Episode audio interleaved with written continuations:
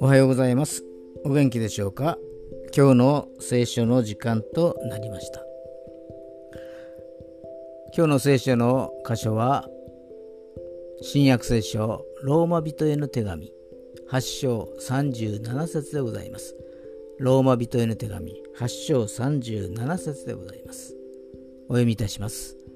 しかし私たちは私たちを愛してくださった方によってこれらすべてのことの中にあっても圧倒的な勝利者となるのです。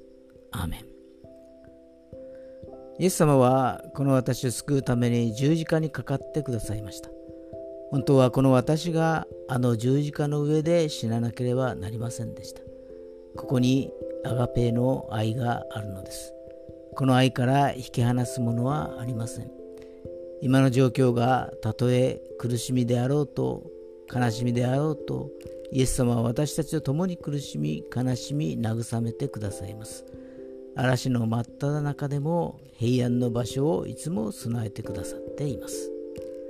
今日もイエス様の愛の中で過ごせますように。それでは今日が皆様にとって良き一日となりますように。ヨッシーでした。